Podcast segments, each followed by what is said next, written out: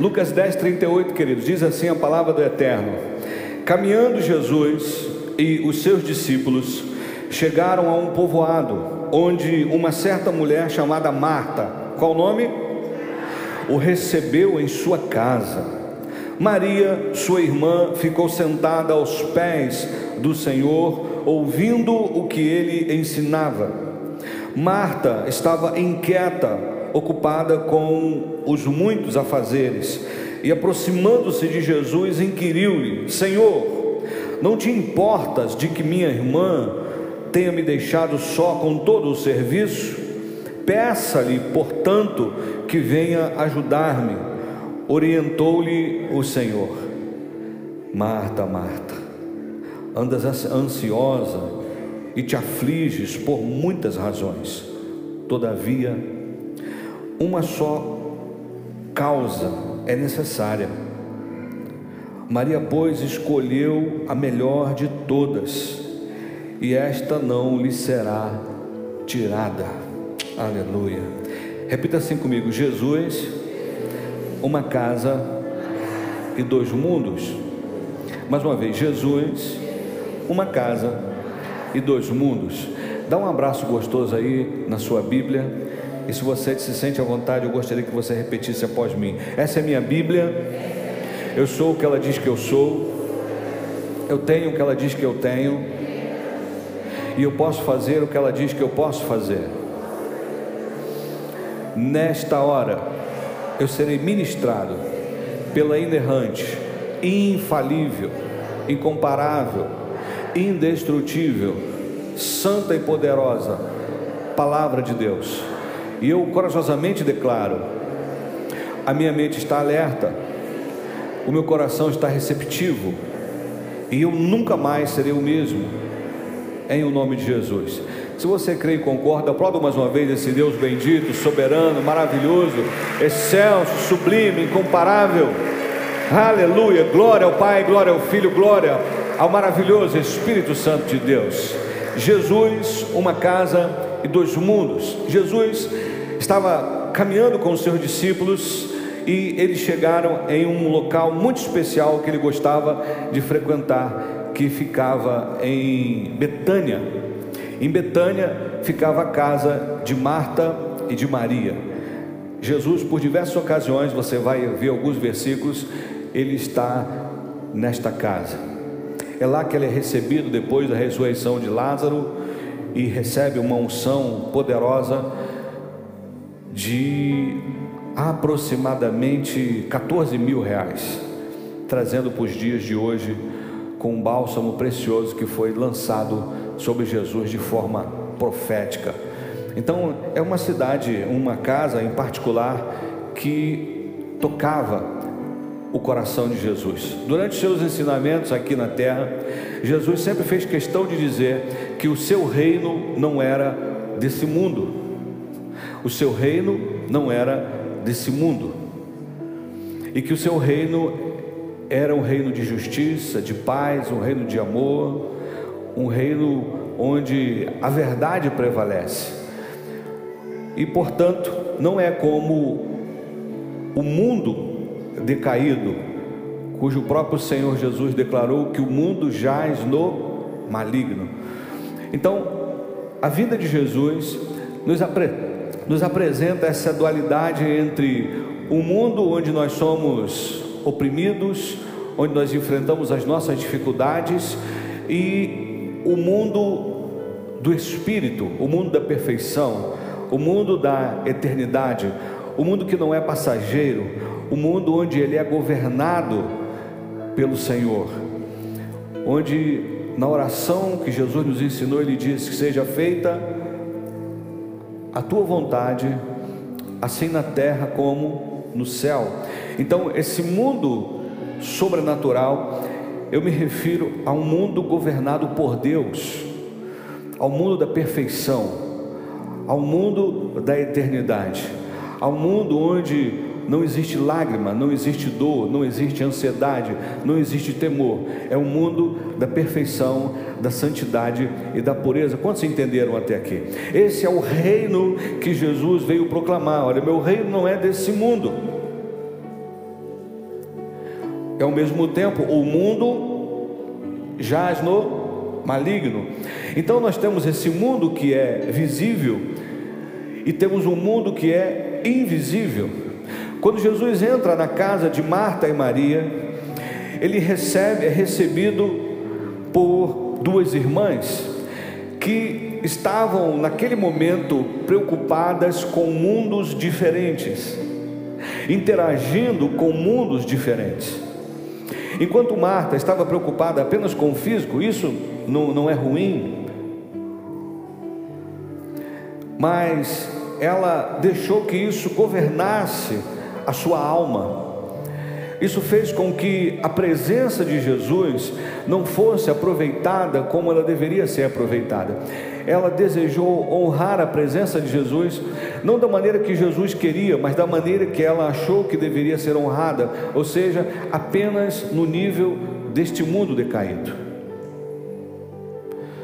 Por conta disso, isso lhe gerou ansiedade, lhe gerou preocupação, e ela ficou até atrevida, porque Jesus, sendo um convidado, ela decidiu meio que dar uma bronquinha em Jesus, dizendo: senhor não fica incomodado com vendo eu trabalhar e minha irmã sentada aos teus pés? Manda ela fazer alguma coisa. Eu entendo que Marta, de alguma forma, ela não conseguiu visualizar o que Maria visualizou. O coração de Marta, a mentalidade de Marta, não estava no mesmo mundo do coração e da mentalidade de Maria. Os resultados são diferentes. Por quê? Porque aquilo que for maior na sua vida é isso que te governa.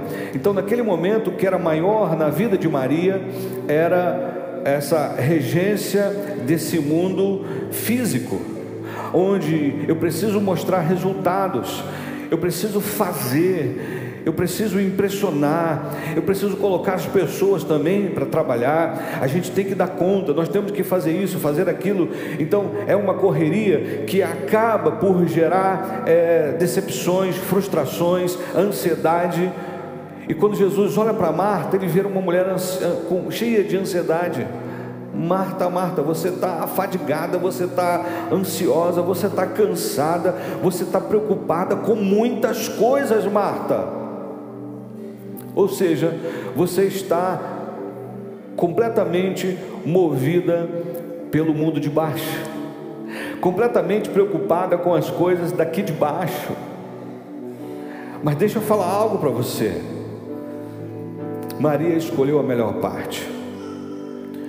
Eu quero compartilhar algumas lições que eu aprendo uh, com os erros de Marta para entrar nos acertos de Maria. Primeiro, a melhor maneira de honrar a Jesus é através da reverência e dedicação exclusiva à Sua presença. Quando você vai orar, por exemplo, você vai entrar na presença de Deus através da oração nada deve te atrapalhar. Quando você vem ao culto, por exemplo, você não deve estar preocupado com, meu Deus, qual é a pizza que a gente vai comer, onde é que nós vamos lanchar, será que amanhã eu vou ter que acordar muito cedo? Ih, Jesus, será que eu apaguei o, o, o feijão, o fogo do feijão? Será isso, será aquilo? Porque você quer adorar alguém que governa a esfera de cima preocupado com as coisas de baixo. Então você não consegue dar atenção, você não consegue liberar honra. Por isso Marta não, mesmo com boa intenção, ela não estava honrando como Jesus queria ser honrado. Jesus não estava preocupado com comida, com um cafezinho, com um lanche, com um almoço, com um peixinho fresco, nada disso. O que Jesus queria ali era abençoar aquela família com a sua palavra. Era isso. Então Marta, ela não discerniu e ela não ela não parou. Ela não parou para contemplar. Esses dias nós rompemos aí com a nossa correria, com o nosso dia a dia e fomos ali para São Paulo. Em alguns momentos eu me distanciava do, do pessoal e ficava contemplando a grandeza de Deus através daquela estrutura, pôr do sol, de ver aquela movimentação, um tempo de contemplação, que às vezes a preocupação nos rouba, a pressa nos rouba, e a gente não consegue nem contemplar o sorriso de uma criança, um acordar, um pôr do sol, uma simples refeição. A gente liga o automático e não tem a capacidade de repente de dar um abraço que pode curar, de liberar uma palavra de gratidão, de dizer um oi, eu, eu te amo, porque você está contemplando o eterno, contemplando as obras de Suas mãos, contemplando o seu favor. Então eu aprendo com Marta aqui que eu não posso cometer o mesmo erro dessa a cor, minha correria não pode ser desculpa para a não contemplação. O Bill Hybels escreveu um livro cujo título é Ocupado demais para deixar de orar. Ocupado demais para deixar de orar. As nossas preocupações, o nosso corre-corre, os boletos a pagar, não podem roubar a nossa capacidade de, de contemplação, de parar. Estamos aqui? E outra coisa, ela teve a ousadia de meio que chamar a atenção de Jesus, como se o fato dela estar fazendo alguma coisa automaticamente obrigava a sua irmã a fazer também. Um pouco parecido, mas de outra, em outro contexto, quando Jesus faz aquela fogueira para Pedro e coloca os discípulos ali e pergunta por três vezes se Pedro o amava, quando Jesus comissiona Pedro e Pedro pergunta a respeito de João, e esse daí? Quer dizer, eu vou morrer de uma forma terrível, vão me levar para onde eu não quero, e esse daí vai ficar aí? Espera aí, Pedro, o que vai acontecer com ele não te interessa, ele, ele não vai é, morrer como você. Se eu quiser que ele permaneça aqui, fique vivo, qual o problema? Porque você quer direcionar a vida do outro. Algo que é muito interessante no ministério que nós participamos, que é, assistimos, é o não controle. Nós não temos controle sobre ninguém. Eu não tenho controle sobre nenhum de vocês, nem eu faço questão de ter. Parece que Marta estava dizendo: Senhor, precisamos controlar Maria para que ela haja do mesmo jeito que eu estou agindo, para que ela faça a mesma coisa que eu estou fazendo. Manda ela fazer isso. Então, controle não tem nada a ver com estar cheio do Espírito Santo. Porque quando você está cheio, você não controla, você inspira. Controle é diferente de inspiração. Se eu quero fazer, amém, faz. Mas por que eu vou me ficar incomodado com alguém que está, na verdade, em outro nível, com uma conexão maior do que a minha? Como se eu pudesse controlar. Esse mundo decaído é um mundo onde as pessoas gostam de controlar. Gostam de controle, de dar ordem, de mandar, de subjugar.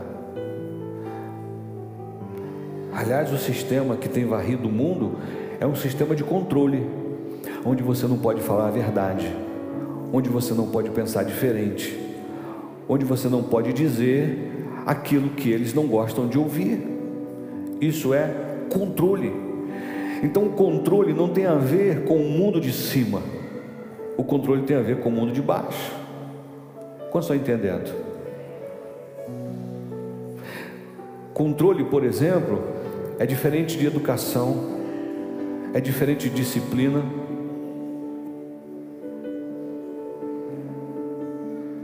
Porque quando você controla, na primeira oportunidade de romper com o controle, a pessoa rompe. Você tenta controlar um filho, uma filha, na primeira oportunidade que, que o filho ou a filha tiver de romper com o seu controle, ele vai fazer. Porque ah, você não é onipotente, você não é onipresente, você não é onisciente. Portanto, controle no sentido de controlar o próximo, as pessoas, é algo que a gente precisa riscar do nosso dicionário. Amém, amados? Jesus nunca controlou ninguém, mesmo tendo poder para, vamos dizer assim, hipnotizar ou encantar aquela pessoa e dizer, vai fazer o que eu estou mandando fazer. O jovem rico o abandonou, ele, ele não teve controle sobre, aquele, sobre a ação daquele jovem. Pastor, então podemos ir para os acertos de Maria, que estava conectada com o mundo a qual Jesus estava proclamando, que estava conectada com a dimensão a qual Jesus estava anunciando junto ali com os seus discípulos. Vamos acertar com Maria? Quantos estão dispostos aí? Digam aleluia. Você está aqui? Então vamos de novo ao texto.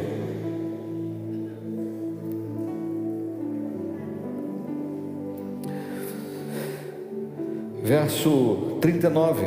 Maria, Maria, sua irmã, ficou sentada aos pés do Senhor.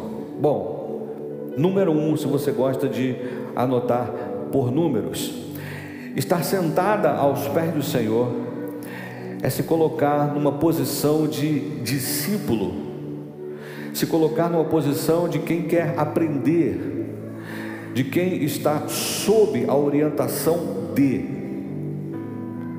Então, sentar aos pés.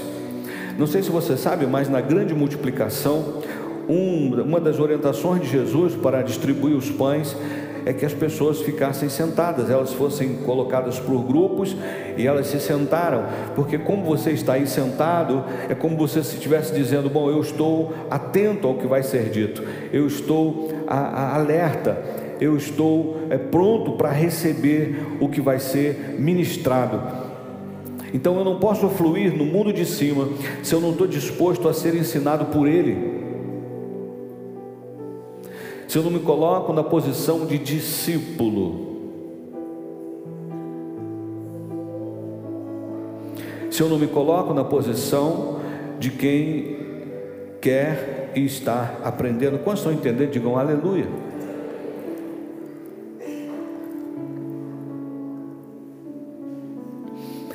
Quando a gente não se coloca nessa posição, a gente tende a, a queimar etapas. A gente às vezes nem senta e já quer levantar para ensinar. Quando você não discerne que você precisa ser governado pelo céu, ouvindo a voz de Deus, você precisa discernir: peraí, eu sou um discípulo de Jesus, eu sou discípulo no ministério a qual eu pertenço, eu me, me coloco na posição de quem quer aprender, ou eu já sei tudo. Porque quando eu creio que já sei tudo, eu me coloco numa posição de resistência. Eu já sei, eu não preciso aprender com ninguém. Então, o coração de Marta é esse, Senhor.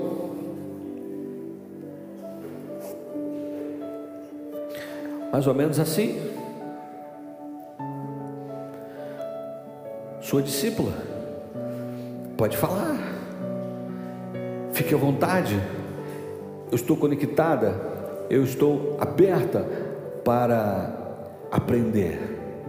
E é interessante que enquanto nós estivermos nessa terra, nós sempre teremos oportunidade de aprender. Quando a gente se fecha ao ensino, ao aprendizado, a gente se fecha ao crescimento. A gente não flui na visão, não flui naquilo que Deus tem para a nossa vida. Portanto, número um, você se coloque na posição de discípulo.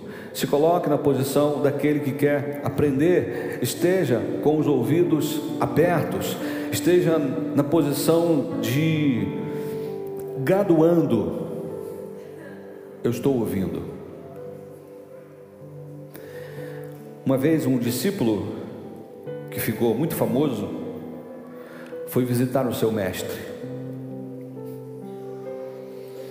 E quando ele encontrou o mestre, ele começou a falar das suas aventuras, do que ele havia aprendido, de como ele havia crescido. E ele o tempo todo falava, falava, falava, falava, falava, falava, falava, falava. E o tempo foi passando e ele falava, falava, falava, falava, falava. Até que o chá ficou pronto.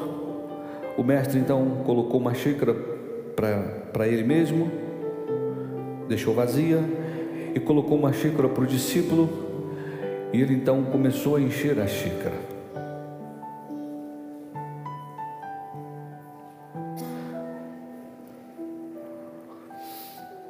Chegou o um momento em que a xícara começou a transbordar. E o discípulo olhou para o mestre e disse: Mas mestre, mestre, mestre, o mestre. Mestre, mestre, mestre, o mestre, derramando o chá. E aí até que o mestre parou, disse: O que, que houve, mestre? Ele disse: Eu quis apenas ilustrar você. Você chegou aqui tão cheio que você não pode receber mais o que eu tenho para te dar. Por isso a xícara transbordou, porque todo o chá que eu continuar colocando nela, ela vai desperdiçar, porque ela encheu. Ela não vai absorver mais, porque ela está cheia. Ninguém vai para uma churrascaria depois de bater um prato de comida. Ninguém vai participar de um almoço, mas peraí, antes do almoço eu vou almoçar. Porque quando você chegar lá, você vai dizer: Não, não, não, quero não, almocei em casa estou cheio. Por isso, se colocar nessa posição de discípulo é dizer: enche-me, enche-me de ti, enche-me até que em mim se ache só a ti. Eu me esvazio de mim para ser cheio de ti. Mais de ti, menos de mim. Menos de mim, mais de ti. Estamos juntos? Bom, o texto também diz aqui, chamada Marta, ela sentada aos pés do Senhor, ouvindo o que ele ensinava. É interessante como nós estamos perdendo a capacidade de ouvir. Preste atenção quando você estiver conversando com alguém e que você não espera a pessoa terminar de falar e você já entra com uma, com uma fala. Você, ao invés de ouvir a pessoa, você está esperando o da pessoa para você falar. Então a pessoa está. Quando a pessoa faz assim, então. Aí quando você. A pessoa. Aí você. A pessoa. Então, vocês não estão conversando, é uma disputa para ver quem fala mais. O que você tem pressa é que a pessoa conclua o que ela está falando para você falar o que você quer falar. E eu já me peguei às vezes pensando: por que, que eu vou falar? Antes de terminar de ouvir. Espera aí, não é assim não. Se você vai ouvir, ouça. Ouça. Então nós precisamos aprender a ouvir, principalmente o que o Espírito diz à igreja. Ouça o que o Espírito diz à igreja. Se hoje ouvirdes a sua voz, não endureçais o vosso coração. Então, colocar-se na posição de, de quem recebe, na posição de ouvinte, estar sentado aos pés de Jesus, é dizer: Senhor, tu és o mestre, eu sou o discípulo. Então, o Senhor fala e eu ouço. Então, eu estou com os ouvidos abertos para ouvir tudo o que o Senhor tem para me dizer.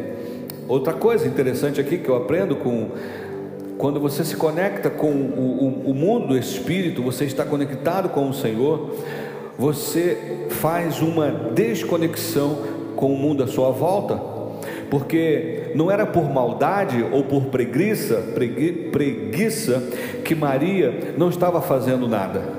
É porque ela se conectou com Jesus de tal maneira que tudo o mais à sua volta não importava nada mais importava. Nada, nada, absolutamente nada mais importava. Só o que importava era estar conectada com Jesus, era ouvir Jesus. Sabe por que às vezes o culto demora? Não é porque o culto se estendeu, é porque a gente não se conectou. Porque quando a gente se conecta, quando vai dar a bênção apostólica, você ah, já acabou. Porque quando você entra naquela dimensão, você começa a perder a noção do tempo. Você não fica assim, ó. Meu Deus. Ou pega o celular para ver a hora. Ih, Jesus, já vai. Ih, vai varar.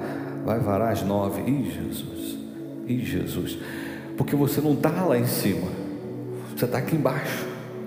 Então, quando Maria sentou-se aos pés de Jesus e se conectou com o mundo de cima, o mundo do Espírito, o mundo do governo pleno de Deus, ela esquece, nada mais importa, nada mais tem importância, valor. Eu estou conectada com uma realidade diferente.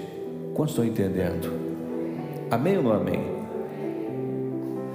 É quando você entra no seu quarto, quando você vai orar, quando você vai ler a Bíblia. Porque é uma guerra declarada para você não se conectar. Mas quando vocês. Eu confesso aos irmãos que eu estou tendo uma certa ah, é uma certa dificuldade de me conectar no nível em que eu já me conectei. Eu já me me conectei com as Escrituras e entrei tanto na história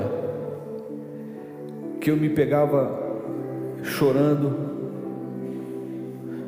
rindo, eu, rindo, de repente Deus. De você se entrar mesmo e nada à sua volta mais importar. Mas às vezes você abre a Bíblia, o celular está do lado, aí daqui a pouco.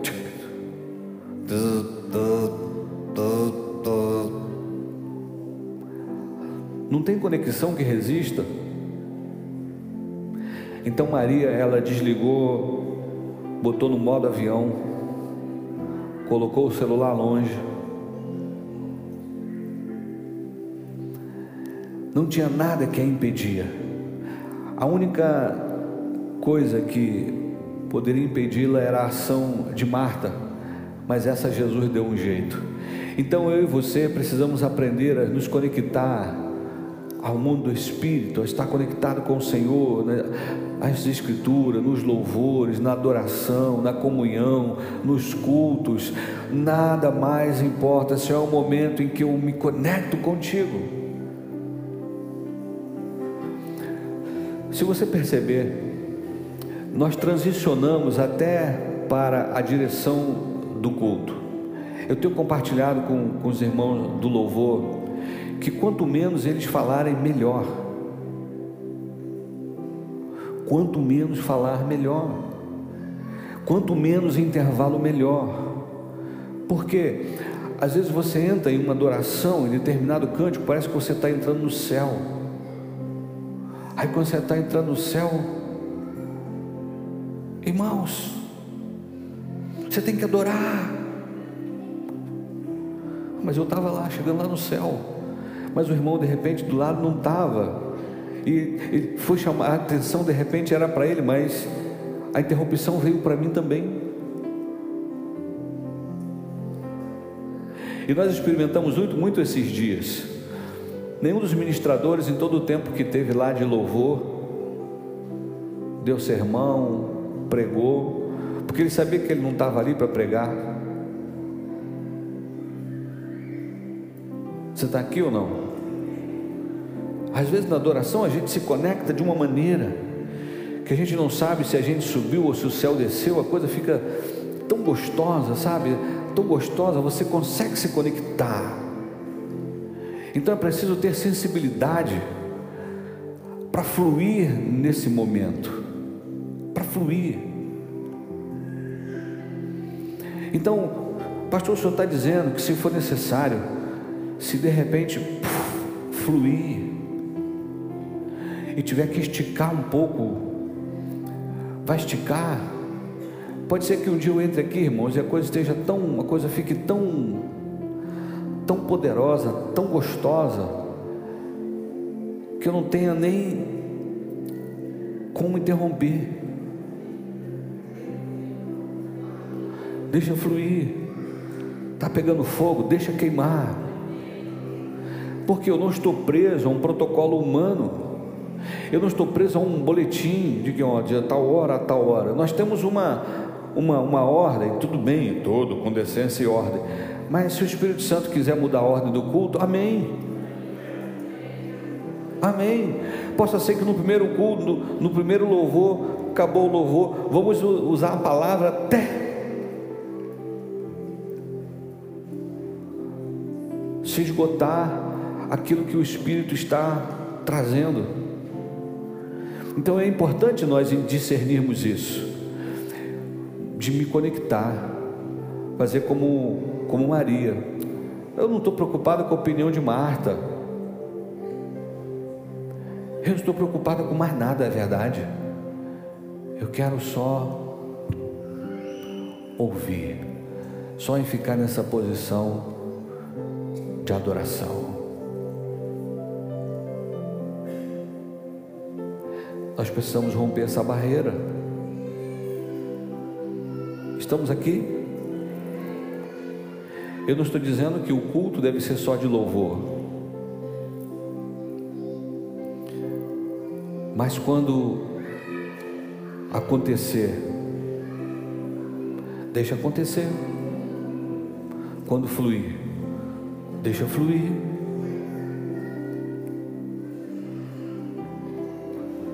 Não sei se vocês perceberam, já teve um momento em que o culto terminou antes, porque eu não tinha mais, eu não estava sentindo mais de compartilhar algo, não tinha mais o que falar, o recado foi dado. Não, mas espera aí, não é oito horas ainda, eu vou continuar, em, vou encher uma linguiça aqui. Vou falar qualquer coisa aqui, até da hora. Não. Acabou, acabou. Mas e se acontecer o contrário? Amém, a gente vai até aonde der. Estamos aqui, irmãos? essa capacidade da gente se conectar com o mundo do Espírito, o mundo do Eterno, o mundo onde está sob o completo controle do Senhor. Então eu não me preocupo mesmo com mais nada. Por isso que não deve haver interrupções. Estamos juntos? Jesus, uma casa, dois mundos. E aí o texto diz, no verso 42,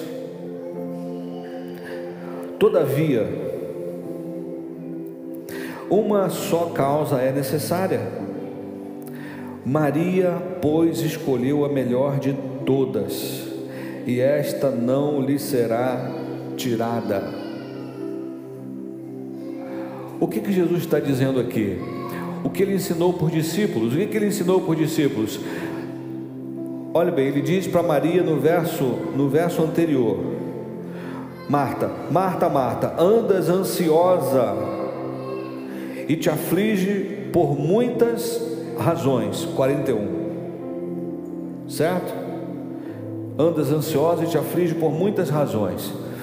E Jesus ensinou aos seus discípulos exatamente o seguinte: não andeis ansiosos, basta a cada dia o seu mal. E qual é a chave? Buscai primeiro o reino de Deus, ou seja, esse mundo. Buscar em primeiro lugar o reino de Deus e a sua justiça, e todas as demais coisas vos serão acrescentadas. Então Jesus está dizendo: aprenda a buscar primeiro o espiritual. Porque quando você busca primeiro o espiritual, o natural vai fluir melhor, porque você vai fluir sob a orientação do Espírito, sob a direção do Espírito, sob a influência, a unção, a impressão espiritual que você recebeu. E isso é maravilhoso.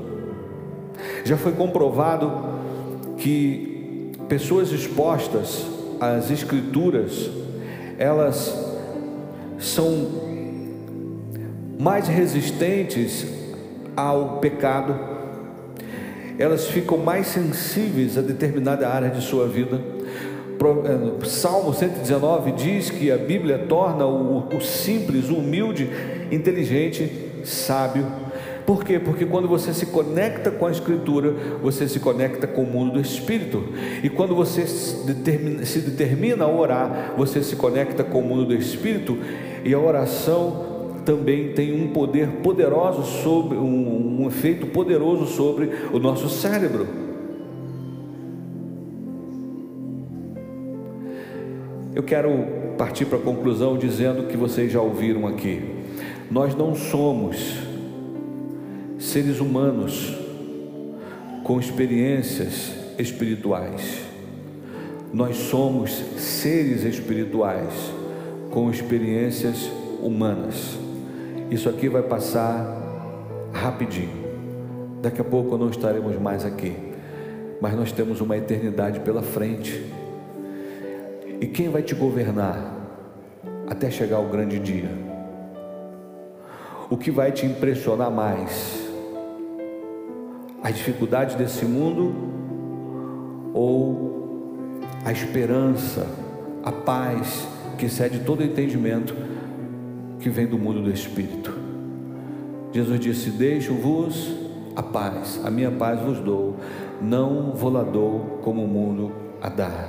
Ele disse: Não, não se turbe o vosso coração, credes em Deus, crede também em mim. Então a orientação de Jesus para Marta é: Marta, Maria escolheu a melhor parte ela escolheu a, a, parte que deve estar em primeiro lugar. Então coloque em primeiro lugar o reino, coloque em primeiro lugar buscar o Senhor, coloque em primeiro lugar as coisas da eternidade, porque quando isso for maior na sua vida, vai ser mais fácil de você resolver as coisas daqui da terra, porque você não vai resolver com a sabedoria terrena, mas com uma sabedoria que vem do alto. Você não vai receber, não vai resolver, é, desenrolar com uma sabedoria meramente humana, mas com uma sabedoria espiritual, como Paulo disse: Eu não prego a vocês com sabedoria terrena, mundana. Eu estou falando a vocês com um poder, com uma sabedoria que vem do alto. E ele conclui dizendo: Nós temos a mente de Cristo, porque o homem natural, ele não discerne as coisas espirituais, mas o homem espiritual, tudo ele discerne, mas de ninguém ele é discernido. Então eu e você precisamos tomar a decisão de Maria, primeiro Jesus, primeiro o mundo espiritual, primeiro o reino de Deus, primeiro buscar a presença, primeiro estar conectado. E aí todas as coisas serão acrescentadas. Jesus jamais cobraria a Marta um cafezinho, se Marta tivesse passado todo o tempo ouvindo a sua voz, porque ele sabia muito bem que há tempo para todas as coisas, mas quando ele se manifesta para falar, eu preciso me manifestar para ouvir. Quando ele se propõe a estar, eu preciso recebê-lo. É diferente. É diferente. Eu preciso honrar a presença. Honrar esse momento. Por quê? Porque eu não sou desse mundo. Eu não sou daqui. Para casa voltarei a isso. Eu não sou daqui. E ponto. Eu sou só um estrangeiro nesse mundo. Que daqui a pouco vai perecer. E eu estou pronto para a eternidade. Você está pronto? Se Jesus estivesse aqui, quem você seria? Marta ou Maria? Quer dizer, ele está aqui, mas se ele perguntasse para você, falasse contigo, ele ia se dirigir a Marta ou a Maria? Ele encontraria uma pessoa conectada ou uma pessoa totalmente preocupada, ansiosa, cansada, perplexa? amedrontada. Se você está assim, o convite de Jesus é: Vinde a mim, todos vós que estáis cansados e sobrecarregados, e eu vos aliviarei. Pastor Lima, entrei aqui cheio de preocupação, entrei aqui cansado, entrei aqui pensando em desistir, entrei aqui pensando em chutar o balde, eu entrei aqui pensando em dizer, ó, chega, eu entrei aqui pensando até em tirar a minha vida mas eu não quero ser mais governado por esse mundo que oprime, por esse mundo injusto, por esse mundo covarde, por esse mundo perverso, por esse mundo maligno. Não. Eu quero buscar primeiro o reino de Deus. Eu quero me mover pelas coisas do Espírito, porque eu sou um ser espiritual, tendo experiências humanas, e por isso eu eu quero me render ao Senhor nessa hora.